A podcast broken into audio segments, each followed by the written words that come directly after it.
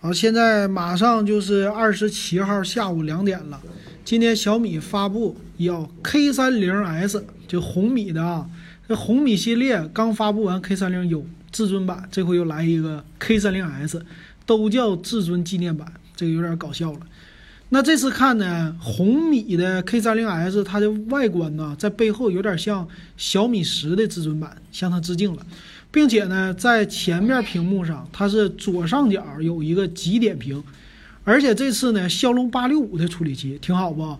最有意思的是内存和存储，内存 LPDDR5 和 UFS 三点一，再加上五千毫安电池，充电没有变，三十三瓦。到时候咱们看啊，这个手机到底卖多少钱？